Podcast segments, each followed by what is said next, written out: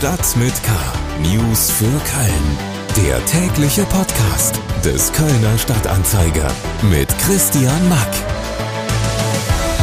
Willkommen zu Episode 215 unseres täglichen News Updates aus Köln zum Anhören. Das ist eine Zeit, in der sich Menschen fragen, wie konnte das alles geschehen und wie kann vor allen Dingen verhindert werden, dass es wieder geschieht. Keine Frage ist, wir müssen überall im Land danach schauen, wo wir besser vorsorgen, wie wir auch die Strukturen des Katastrophenschutzes noch verbessern können.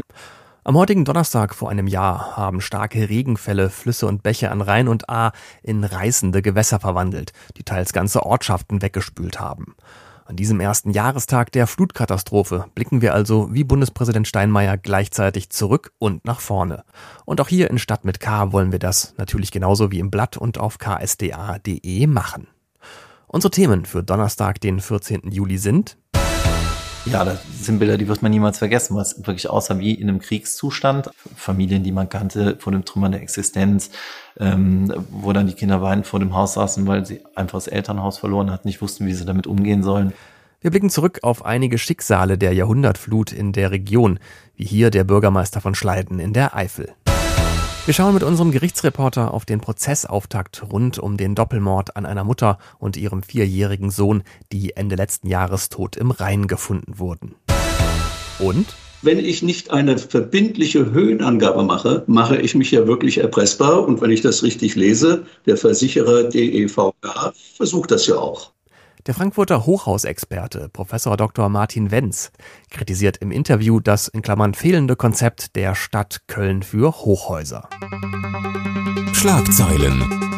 Die Kölner Kinderkliniken sind aktuell überdurchschnittlich stark mit Patienten belegt. Grund hierfür sind die durch die Pandemie aus dem normalen Rhythmus geratenen Infektionswellen. Mit dem Wegfall von Corona-Beschränkungen sind Kinder außerdem nun Infektionen ausgeliefert, vor denen sie in den letzten zwei Jahren besser geschützt waren. Verschärft wird die Situation noch vom Streik an der Uniklinik. Im Bereich Kinderklinik hat sich hier die Bettenzahl von 128 auf 24 reduziert. Die Stadt Köln prüft mit einer Befragung der Anwohnerinnen und Anwohner, ob sie gegen eine mögliche Gentrifizierung im Stadtteil Neustadt Süd vorgehen kann. Im Gespräch ist die Einführung einer sozialen Erhaltungssatzung, mit der die Verwaltung verhindern könnte, dass wegen des steigenden Mietdrucks alteingesessene Bewohner verdrängt werden, etwa durch Luxussanierungen, die die Miete deutlich nach oben treiben würden. Ausgewertet werden soll die Umfrage am Ende durch ein Hamburger Institut für Stadtentwicklung. Mit einem verlängerten abendlichen Glockenläuten wird am heutigen Donnerstag auch im Erzbistum Köln an die Opfer der Flutkatastrophe in NRW und Rheinland-Pfalz erinnert. Auch in den Diözesen Aachen, Münster, Essen und Paderborn werden zum Jahrestag der Flut die Kirchenglocken läuten. Mehr Nachrichten gibt es auf ksta.de und in der KSTA Nachrichten App. Jetzt kommen noch mehr Hintergründe zu spannenden Themen rund um Köln. Region. Zum Jahrestag der verheerenden Flut in NRW und Rheinland-Pfalz haben wir im Blatt und natürlich auch auf ksta.de ganz viele Geschichten, Hintergründe und Stimmen zur Jahrhundertkatastrophe gesammelt. Zusammen mit der Kölner Journalistenschule haben wir zum Beispiel eine beeindruckende Multimedia-Reportage gemacht, die speziell die Flutnacht in Leichlingen bei Leverkusen rekonstruiert. Ähm, ich selber habe hierfür einen Film gemacht und habe mich in Leichlingen mit dem DLRG-Strömungsretter Dominik Lange getroffen.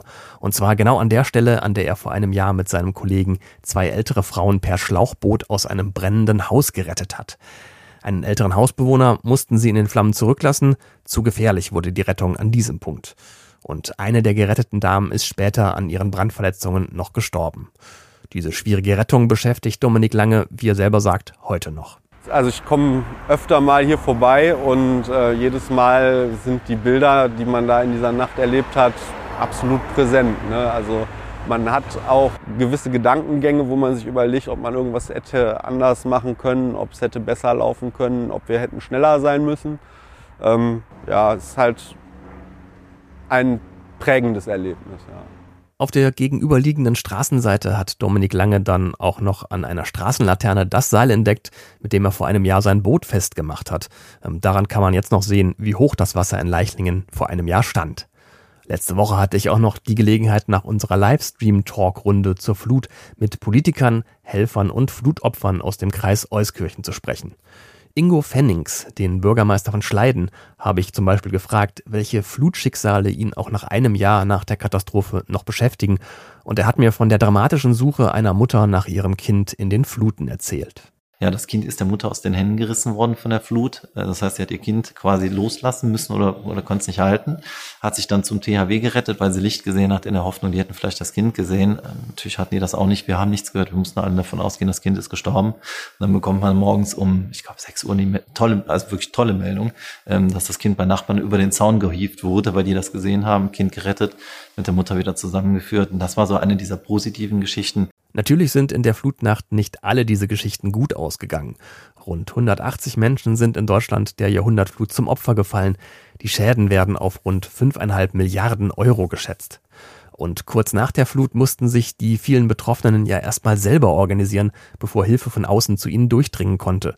Diese Hilfe hat sich auch im Internet organisiert und ich habe mit Jörg Weiz gesprochen, der die Facebook-Gruppe Eifel für Eifel gegründet hat über die nach der Flut schnell viele Menschen erreicht werden konnten und über die sich die Menschen auch gegenseitig geholfen haben. Prägend für mich persönlich war tatsächlich, als äh, die ersten Fotos von Vermissten gepostet wurde, wo man jetzt gemerkt hat, okay, äh, also hier, pass hier passiert gerade etwas, ähm, was du gar nicht mehr so richtig kontrollieren kannst. Und dann wurden diese Beiträge natürlich unglaublich häufig geteilt. Und ähm, positiv war natürlich, dass es ähm, oftmals auch eine positive Rückmeldung gab, dass man gesagt hat, Mensch, vielen Dank, ja, wir haben gefunden. Ähm, und traurig war eben auch, dass wir natürlich gerade in der Anfangszeit ähm, unheimlich oft mitbekommen haben, ähm, dass eben die Suche kein gutes Ende genommen hat. Das heißt, dass die Personen dann verstorben waren. Hilfe von außen kam in den meisten Flutgebieten erst später durch, aber alle Helfer, Opfer, Politiker, mit denen ich gesprochen habe, egal woher sie kamen, haben eigentlich alle das Gleiche erzählt, nämlich wie groß die Hilfsbereitschaft von außen war. Sabine Preiser-Marian, Bürgermeisterin des von der Flut besonders betroffenen Bad Münstereifel, findet auch ein Jahr danach nur lobende Worte für alle Helferinnen und Helfer. Ich habe noch nie so viele junge Menschen auf einem Haufen gesehen.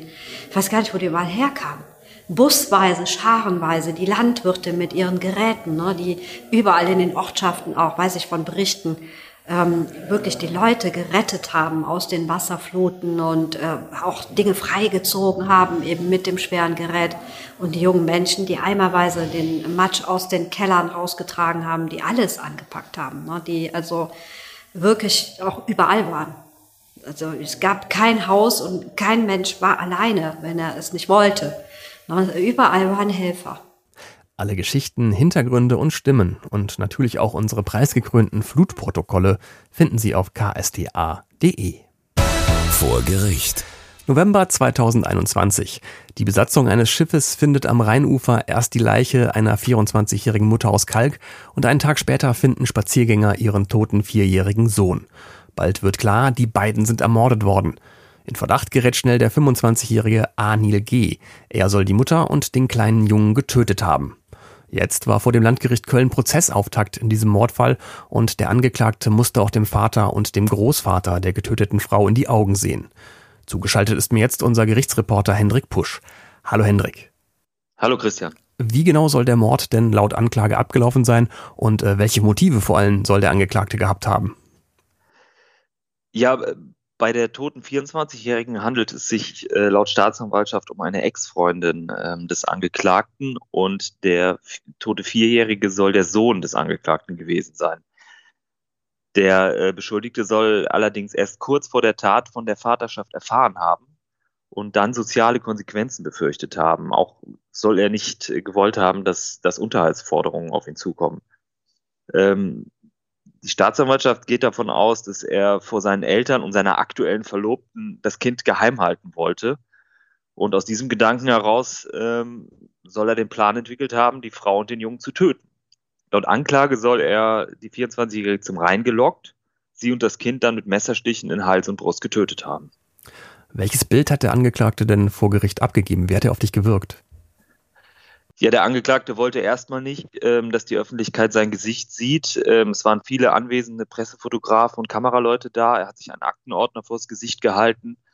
ähm, sich dann neben seinen Anwalt gesetzt und zwar quer, was Angeklagte normalerweise nicht machen. Er hat dann eher zur, zur Richterbank geschaut und sich offenbar auch vor den Zuschauern im Saal abgewendet, denn äh, es waren viele Angehörige und Freunde der Getöteten da, die den Prozessauftakt begleitet haben. Ja, und wie haben denn diese Angehörigen der getöteten Mutter und des Sohnes ähm, auf den Angeklagten und sein Verhalten reagiert? Ja, es ging im Gericht halt sehr ruhig und gesittet zu. Ähm, es waren natürlich auch viele Wachtmeister da. Ähm, die Angehörigen kamen vor allem zur Unterstützung auch des Vaters und Großvaters der Getöteten, der im Zeugenstand ausgesagt hat. Und da wurde es sehr emotional. Ähm, die Getöteten hatten in seiner Wohnung in Kalk gelebt und über, ein, über seinen Enkel hat er gesagt, ich habe ihn vergöttert und er mich. Und dabei hat der Großvater geweint. Also es ist ein ganz schlimmer Fall. Hm. Prozessauftakt im Doppelmordprozess gegen einen 25-Jährigen vor dem Kölner Landgericht. Unser Gerichtsreporter Hendrik Pusch hat uns seine Eindrücke geschildert. Dem Angeklagten wird vorgeworfen, eine junge Frau und den gemeinsamen Sohn getötet und die Leichen in den Rhein geworfen zu haben. Mehr dazu im Kölner Stadtanzeiger und auf ksta.de.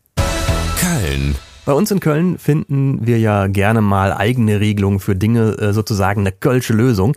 Ähm, in der Frage, wo in Köln wie hoch gebaut werden darf, da scheint die Stadt Köln jetzt auch einen Sonderweg gehen zu wollen. Stichwort kölsche Lösung.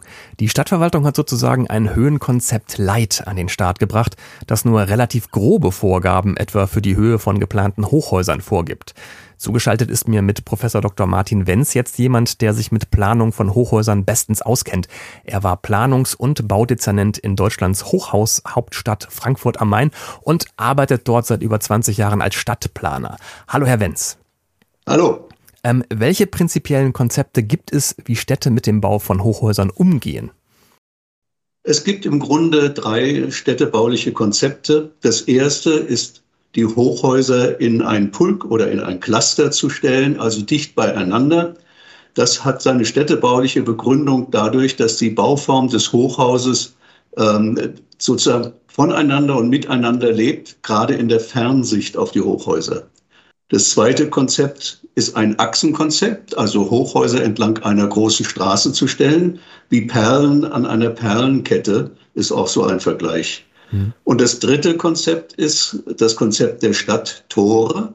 Wie früher ja bei den Stadtmauern Türme immer die Eingänge oder die Durchgänge durch die Stadtmauer kennzeichneten, kann man eben auch in einem großen Ring Hochhäuser stellen. Die meisten Städte gehen den ersten Weg. Hochhäuser in ein Cluster zu stellen. Und dann muss man nur auswählen, welche städtebauliche Konzeption ist die richtige für meine Stadt. Hm. Ähm, die Stadt Köln will aber offenbar jetzt keinen dieser ähm, Konzepte äh, äh folgen und ein Höhenkonzept Light an den Start bringen, das äh, wenig konkrete Vorgaben für Hochhäuser macht. Ähm, warum ist das aus Ihrer Sicht problematisch? Naja, wenn ein Grundstück für ein Hochhaus ausgewählt wird, dann gibt es eine extreme Wertsteigerung für dieses Grundstück. Und das möchten natürlich viele Grundstückseigentümer realisieren. Deswegen, wenn ich so ein Konzept äh, mache, in dem ich nicht klar sage, in welchem Teil meiner Stadt ich Hochhäuser baue, dann vergrößere ich den potenziellen Kreis der Interessenten und es wird ja fast schon beliebig, jeder, der sich berufen fühlt und einen Investor oder einen Mieter findet, der dann dort äh, einziehen möchte, kann auf die Stadt zudrehen und dann äh, sagen, hier bitte, ich möchte jetzt ein Hochhaus haben. Mhm. Das erschwert die Verhandlungen massiv der Stadtverwaltung und auch des Stadtrats gegenüber solchen Investoren, die dann auch Druck ausüben können. Und nicht zuletzt, die Transparenz, wo denn jetzt Hochhäuser gebaut werden, sinkt auch gegenüber der Öffentlichkeit. Das heißt, die Menschen in der Stadt können eigentlich kaum noch nachvollziehen, wo Hochhausbau sein soll und stattfindet. Klingt chaotisch. Ähm, der Versicherer DIVK will ja in Köln ein neues Hochhaus bauen. Stadt und Unternehmen haben aber zuletzt über die Höhe konkret gestritten. Ähm, wäre das also mit einem klaren Höhenkonzept dann vermeidbar gewesen? Ja, mit Sicherheit. Bei den Höhenkonzepten haben wir immer die Richtung verfolgt, dass wir gesagt haben, es gibt eine maximale Höhe. Wie hoch denn die Höhe tatsächlich ist, äh, ergibt sich aus den notwendigen Gutachten, die für ein Hochhaus erstellt werden müssen, insbesondere den Klimagutachten zu Wind und Verschattung, aber auch den zum Verkehr, der induziert wird durch ein Hochhaus und dem Schallschutz, der dann erforderlich ist. Also wenn ich nicht eine verbindliche Höhenangabe mache, mache ich mich ja wirklich erpressbar. Und wenn ich das richtig lese, der Versicherer DEVK versucht das ja auch. Hm. Die Stadt Köln plant offenbar in Sachen Höhenkonzept einen Kölschen Sonderweg. Anders als zum Beispiel in Frankfurt am Main will sie offenbar keine klaren Vorgaben, wo wie hoch in Köln gebaut werden darf. Dazu gesprochen habe ich mit dem Frankfurter Stadtplaner Prof. Dr. Martin Wenz. Mehr zum Thema Höhenkonzept finden Sie auf ksda.de. Das war's für heute mit Stadt mit K. Alle Themen dieser Sendung finden Sie auch nochmal als Links in den Show Notes dieser Episode.